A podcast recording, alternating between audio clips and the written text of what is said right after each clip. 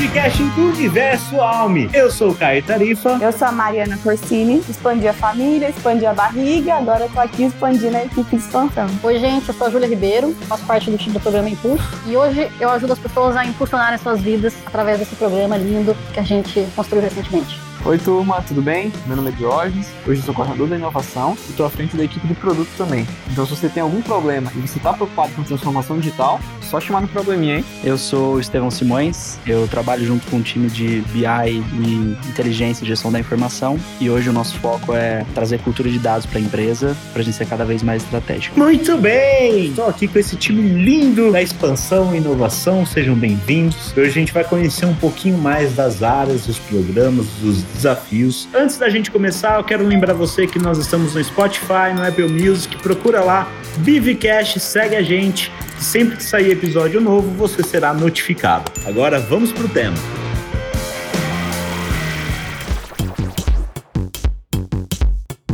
Qual que é a fotografia da área de inovação no momento que a gente grava esse podcast e por que que eu tô perguntando assim? Hoje é uma área de tecnologia que envolve squads, que inclusive você mesmo, Caio, pode falar até melhor sobre. A gente tem uma área que a Mari Corsini tá aqui representa, que é a área de expansão, depois ela pode falar um pouquinho. A Juju tá com a Alessandra Carvalho na frente de impulso, venture capital, M&A. Didi tá com uma frente de, de produto e eu tô com a frente de dados, fazendo análise de dados e business intelligence. Então quando a gente fala de inovação, a gente fala de novas empresas, de expansão, de desenvolvimento tecnológico. O que cada uma dessas frentes faz? Eu queria começar aí pela parte de expansão. Qual que é o papel da expansão dentro da inovação? O papel da expansão dentro da área de inovação é fazer com que a empresa cresça através dos seus próprios recursos. Para a gente crescer, a gente precisa de novos sócios. E aí, da onde a gente tira esses novos sócios? A gente tira da própria empresa e a gente forma pessoas para isso. Então, eu acho que o principal objetivo da área de expansão é esse. E tem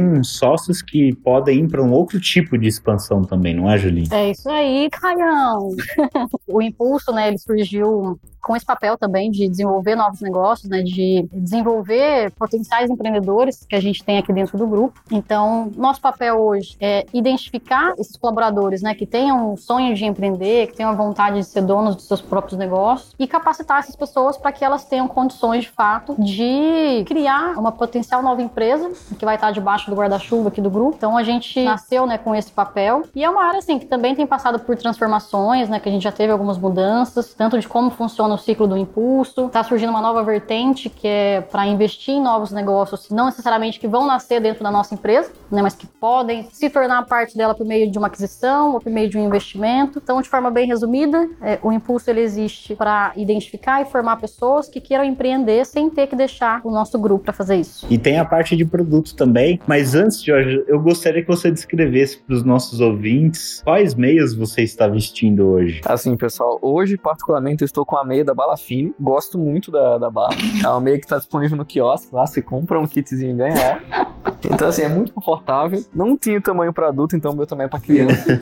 Mas felizmente coube. Turma, o que é que faz a área de produto hoje? Acho que essa pergunta que vocês fazem é um, um que a gente também faz desde o começo. Então, acho que o que reflete muito a área de produto é essa constante modificação para atender a demanda da empresa e principalmente para entregar valor para o negócio. Acho que isso, assim como todas as áreas aqui que estão falando um pouquinho de cada um, é o nosso principal objetivo. E a forma como a gente entrega esse valor é através de quê? Da criação de novos produtos e da criação de novos serviços. Hoje, esses produtos não estão relacionados diferente a outras áreas da empresa, como empreendimentos. A gente fala de produtos digitais, então a gente está falando muito sobre software, sobre aplicativos, também sobre termos de serviços, o próprio case do programa Escalada também, que a gente participou dele, ele nasceu a partir de um design thinking, e muito do que a gente faz hoje é focado principalmente em resolver os problemas certos. Então a gente fala que a gente é muito inquieto porque a gente trabalha com problemas e não trabalha com projetos. Não esperem que, ah, eu tenho uma ideia e essa ideia vai ser executada. Não. Essa ideia vai ser questionada, essa ideia vai ser evoluída e a gente vai dar convicção para o que tem que ser feito. Você não precisa gastar seis meses para desenvolver uma coisa que a gente vai ver lá na frente que não deu certo. A gente fala que o pior erro é errar em produção. Então a gente sempre tenta trazer técnicas para prever como a gente poderia melhorar antes e para já chegar com mais convicto do que tem que ser feito. Show de bola. Eu acho que uma interface bem próxima do time de produto, a gente tem as squads de desenvolvimento, que são times né, multidisciplinares compostos aí por programadores. A ideia é que esses times eles desenvolvam produtos e projetos que façam sentido para a empresa. É interessante porque é uma área que tem interface é,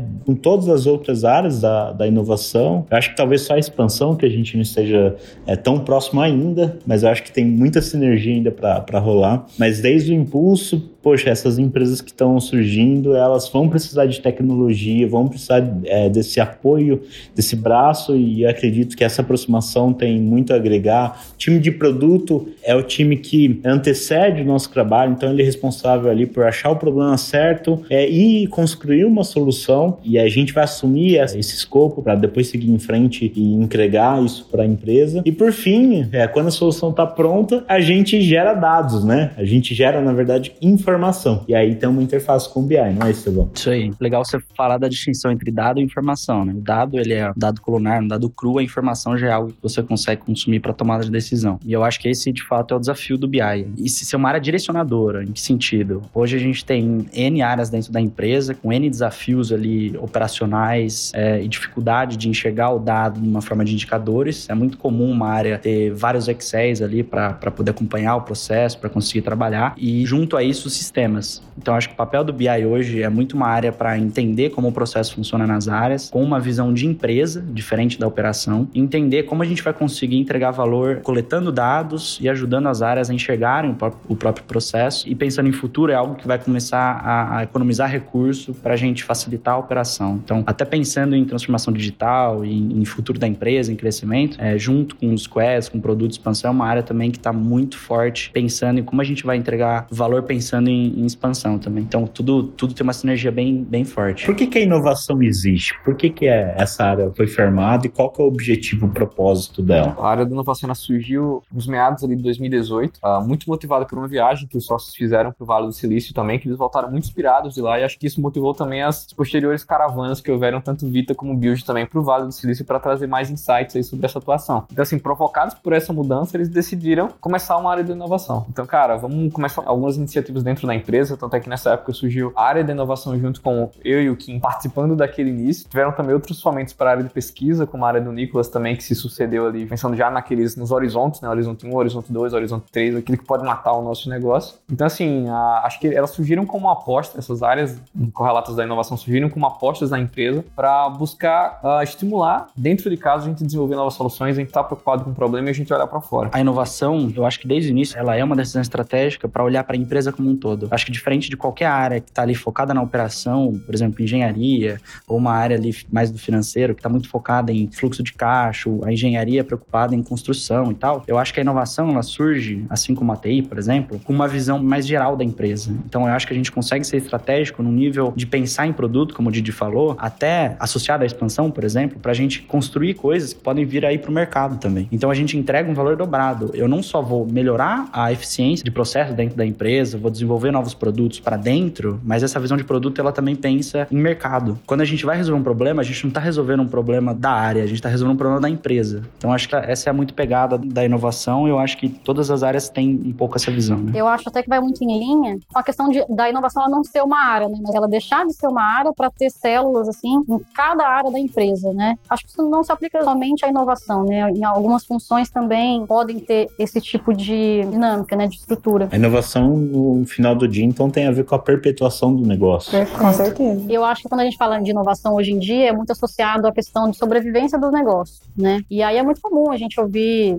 nesse meio falando de mundo VUCA, mundo RUP, enfim, existem algumas alguns termos aí, né, desse mundo muito acelerado, volátil que a gente vive, muito incerto, muito instável. Então acho que hoje a, acaba que assim as empresas elas não têm muita escolha a não ser buscar outras formas de perpetuar o negócio delas, como você bem pontuou, né, Caio? É, mas eu vejo muito como uma forma realmente de tentar fazer melhor o que a gente faz, né, de resolver os problemas que são relevantes, tentar encontrar outras formas de seguir com esse negócio, outras formas de impactar a vida das pessoas, de melhorar a vida das pessoas. Acho que inovação é muito isso, né? A gente identificar como que a gente pode fazer algo melhor. Ou diferente, né? Ou que... diferente. A inovação ela vem para trabalhar como um parceiro de negócio das outras áreas, né? Então, eu acho que o objetivo da inovação como um todo é entender o que a empresa e o que as áreas precisam precisam e, através da nossa demanda interna, melhorar o processo, melhorar as atividades do dia a dia.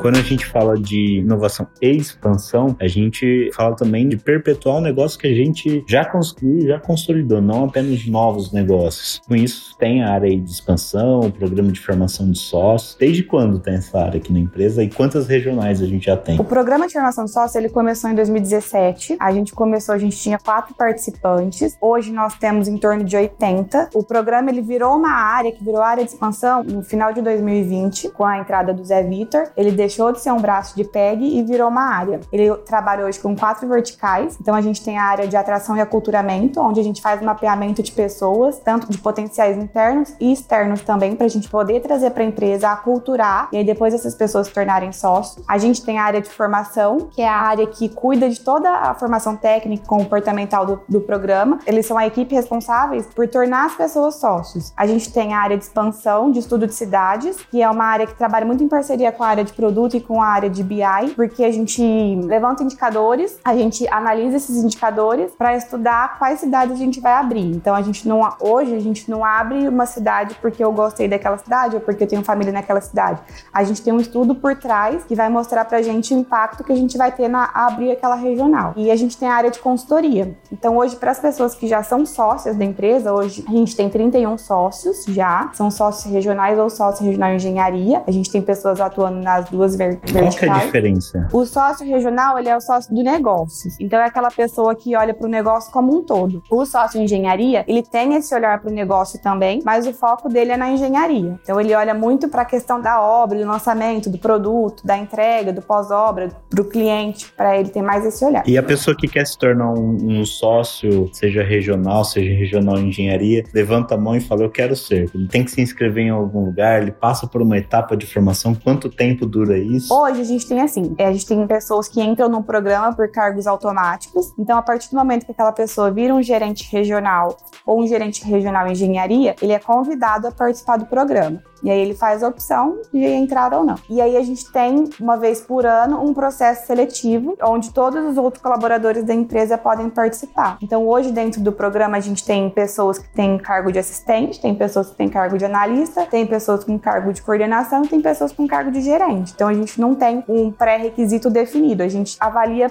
perfil e potencial. Então todo mundo pode participar. Uma vez por ano, hoje acontece dessa forma, mas esse ano ele aconteceu através de um ideatom. Quem tiver interesse, manifesta interesse, a gente vai avaliar perfil e potencial. E quanto tempo para se tornar um sócio? O programa ele tem hoje três trilhas. Então a gente vai, como eu falei, são 80 participantes. A gente não consegue balizar os 80 participantes no mesmo nível de conhecimento. Então o que, que a gente fez? A gente tem uma trilha básica, uma trilha intermediária e uma trilha avançada. Durante o programa, a gente tem encontros com todos os participantes para avaliar a evolução deles dentro dessa trilha. Então, quem está na trilha básica, por exemplo, ele pode ir para a intermediária, quem está na intermediária pode ir para avançada ou voltar a uma trilha anterior se a gente vê que a pessoa não está participando, não está conseguindo evoluir. Cada trilha tem duração de um ano e meio. E aí o programa para essa pessoa vai durar dependendo do, da participação dele na trilha, mas a gente estima aí um, é, três anos a pessoa participando do programa como um todo até virar um sócio. Eu acho o grupo muito interessante porque ele dá N formas de uma pessoa, um colaborador empreender. Se não é através da expansão do próprio negócio, é através de outros negócios. E que muitas vezes eles podem estar relacionados sim com o nosso negócio. Mas se eu tenho a vontade de empreender num momento que seja fora, numa oportunidade fora do nosso escopo, eu tenho a possibilidade ali de entrar no programa Impulso. Quanto tempo para eu conseguir empreender? Por onde eu, a pessoa que tem esse interesse passa e trilha? A jornada, a etapa inicial, assim, ela acaba sendo um pouco mais breve breve, né, do que a do sócio. Mas vamos começar do, do começo. Qualquer pessoa da empresa pode se candidatar, pode participar do programa Impulso. É, a gente inaugurou essa área ano passado, então a gente rodou um primeiro ciclo de seleção. Tanto, sabe, de estagiário a diretor pode se inscrever. Né? Essas pessoas, elas participaram de um evento, também de um Ideaton, que é uma maratona, né, de desenvolvimento de ideias. Essas pessoas, elas ficaram imersas durante um final de semana no hotel, com o objetivo de desenvolver as ideias que elas tinham, é, trabalhando em, em grupo. E após esse evento elas passaram por algumas etapas de seleção. Então, hoje o programa, quando a gente fala em programa Impulso, ele tem três fases. A primeira delas a gente chama de seleção, a segunda a gente chama de aceleração e a terceira a gente chama de tração. A fase de seleção, ela dura em torno de seis meses e, e nela tem algumas etapas de seleção, né? Esses participantes eles passam por alguns filtros. Em cada um desses momentos, eles têm atividades específicas que eles têm que desenvolver é, e eles recebem direcionamentos, né, para alcançar esses objetivos. E quem é aprovado na fase de seleção, então depois daqueles seis meses, eles entram nessa fase de aceleração. E o que, que acontece com essas pessoas? Durante a fase de seleção, vamos supor, o Caio está participando, se inscreveu no programa Impulso, né?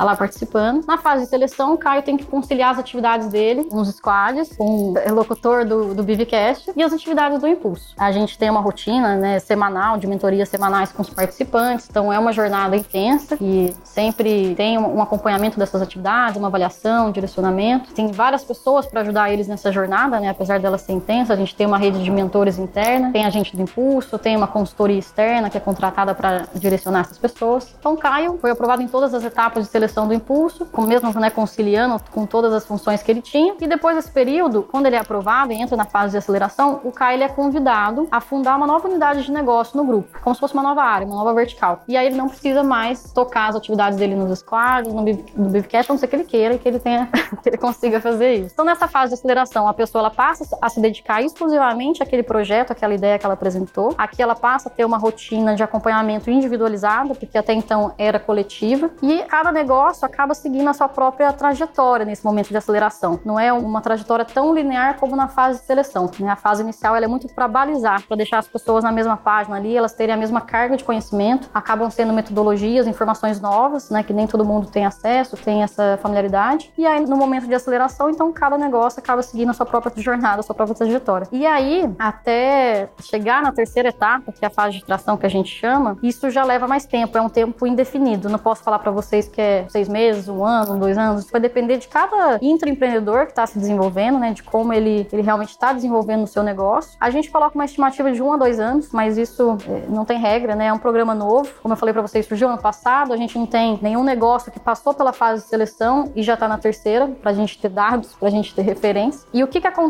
na última fase, a fase de tração? O que, que marca ela? É quando esse negócio ele já encontrou um modelo de negócio, ele já está validado, esse intraempreendedor ele já está com uma equipe estruturada, consolidada, né, engajada ali no mesmo, no mesmo propósito. E nesse momento ele, ele pode ser convidado a se tornar sócio dessa empresa. Aquela unidade de negócio ela pode se tornar uma, uma nova empresa e, e aquele colaborador bem se formando como um empreendedor ele é convidado a se tornar um sócio. Mas existem outras oportunidades que estão sendo exploradas também dentro da sua área, como é o caso do M&A, né? Então, o impulso ele olha muito para dentro de casa, né? A gente encontrar colaboradores que, que queiram se desenvolver e constituir novos negócios. E aí uma vertente nova que tem sido criada no Impulso, é até algo que começou esse ano, então é bem recente. A gente tem duas pessoas que entraram há pouco tempo, estão focadas nessa iniciativa, que é o M&A. Explica o que é, porque a gente fica falando siglas, né?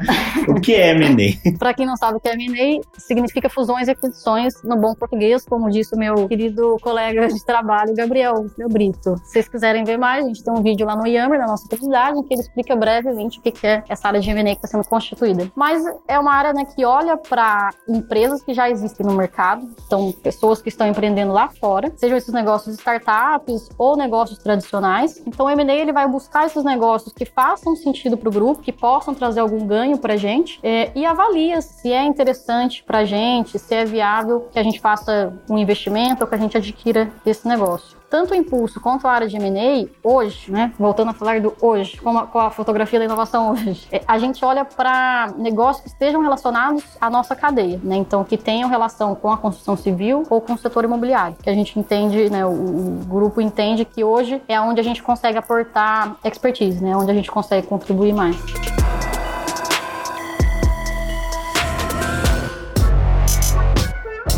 Uma outra oportunidade que nós temos para talvez empreender mas perpetuar também o nosso negócio é através da inovação digital, a digitalização da empresa, a construção aí de produtos que façam sentido com o nosso negócio, nosso mercado, e é aí que entra a atuação do time de produto, não é, Jorge? Hoje, boa parte do, do, objetivo da galera de produto realmente a gente tem um time focado em estar tá desenvolvendo novas ideias, em estar tá principalmente validando oportunidades e desafios do negócio. A gente sabe que quanto maior a dor que a gente sofre hoje e para a nossa empresa, ela ser uma empresa que vai de um ponto a outro da cadeia, a gente tem muita oportunidade, tem muitas dores, então a gente sempre busca trabalhar essas dores da melhor maneira. Não através de soluções prontas, ah, eu quero fazer um aplicativo que vai resolver aquilo. Cara, legal, esse aplicativo, o que é que ele vai resolver? O problema ele está direcionado. Como é que o pessoal resolve esse problema hoje? Então, através desses questionamentos, a gente consegue quebrar algumas ideias que às vezes parecem que vão resolver muito aquilo ali, mas quando na verdade são apenas algumas ideias que a gente se apega a elas e não consegue desapegá-las para efetivamente resolver o problema. Então, assim, hoje dentro da área de produto, a gente atua muito forte com o time das squads, com o time do design e com o time do BI. Através dos dados, das informações que a gente traz sobre o nosso negócio, a gente começa a gerar novas oportunidades e começa a levantar dores de negócio. Dentro dessas oportunidades, a gente começa a desenvolvê-las, a tornar aquilo ali mais tangível com o time do design, através de métodos, através até mesmo da prototipação da, das interfaces, da prototipação da solução,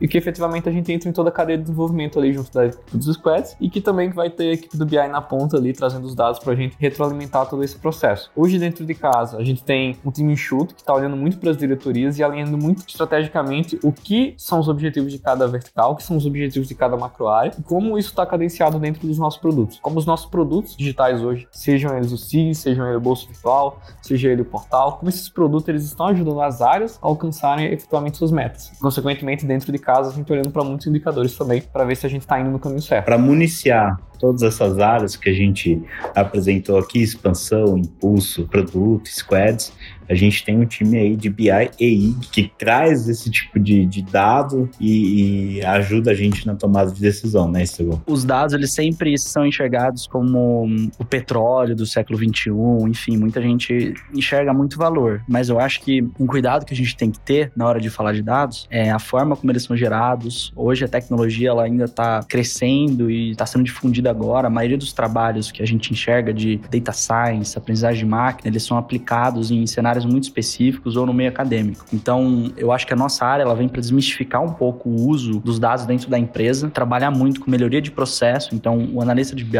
ele é uma pessoa que precisa entender muito do negócio para estar tá junto ali da área e começar, né, com, com esse viés de dados e, e coleta de informação, a direcionar as áreas, a estruturarem os dados da maneira correta, começar a criar processos mais saudáveis, pensando em coleta de informação, né, não necessariamente de dados, já pensando no valor que isso vai entregar, para começar um processo de, de aculturamento. Porque é muito comum a gente achar que o dado por si só vai trazer alguma coisa. Isso é uma inverdade. É, a gente precisa sempre pensar no problema, né? Nessa visão de produto. O que eu não estou conseguindo enxergar? Qual o gap que eu tenho aqui? E aí acho que com base nisso a gente começa a entender alguma, algum processo que precisa mudar, algum sistema que precisa ser aplicado, né? Por isso essa sinergia grande com o resto do time de inovação e expansão, porque é uma área que tem como, como premissa entregar valor através de indicadores, direcionar o resto da empresa. E hoje a gente é composto por duas frentes. A gente tem uma frente de negócio, que é focada de fato nessa, nessa análise de, de, de processo de business, e a área de tecnologia, que já é um desafio por si só na parte de coleta de informações, de estruturação das bases. E o BI, ele nasceu justamente com esse intuito. E agora a gente fundiu com a área de inteligência e gestão da informação também, que é um time que já vinha fazendo um trabalho incrível de entregar de valor para ponta, construindo relatórios.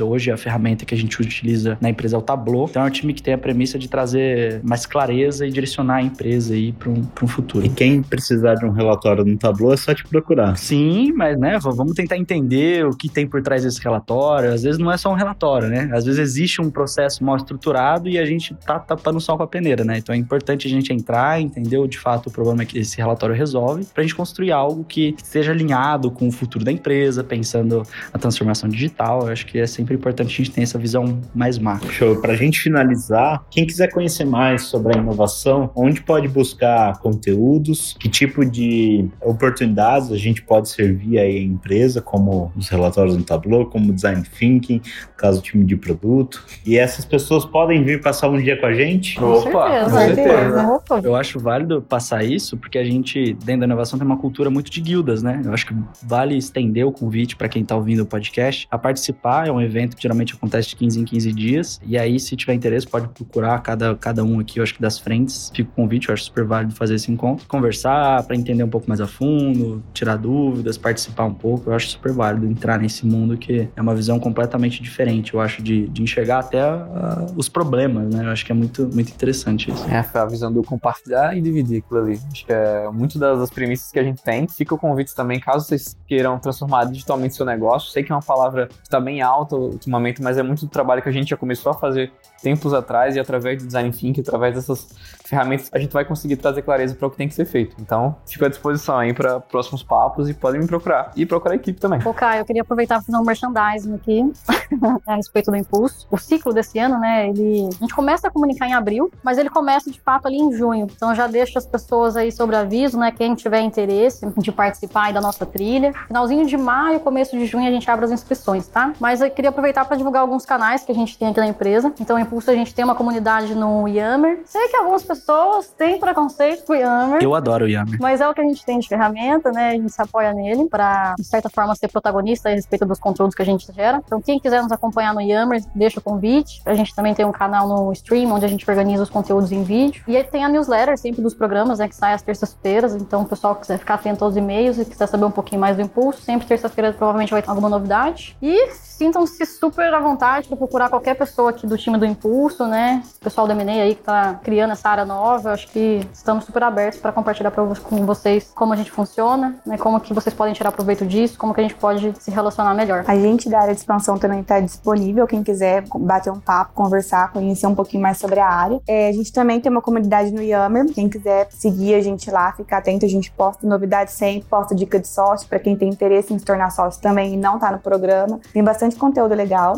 A gente também tem um grupo que a gente chama de inquietos, que são pessoas que não estão no programa de formação hoje, mas que querem acompanhar o, o programa de sócio. Então, eles têm trilha de treinamento que eles podem seguir, assim como os participantes do programa. A gente tem atividades para eles. Então, quem tiver interesse em conhecer, é só procurar a gente. Quem quiser participar dos inquietos também. E aí, mais para frente, entrar no programa de formação é válido e a gente está disponível. Põe eu nesse grupo aí dos inquietos. eu vou colocar vocês. Legal, show de bola, pessoal. Obrigado é, pelo tempo de vocês e até o próximo episódio. Muito obrigado. Obrigada, Obrigado. Até o próximo.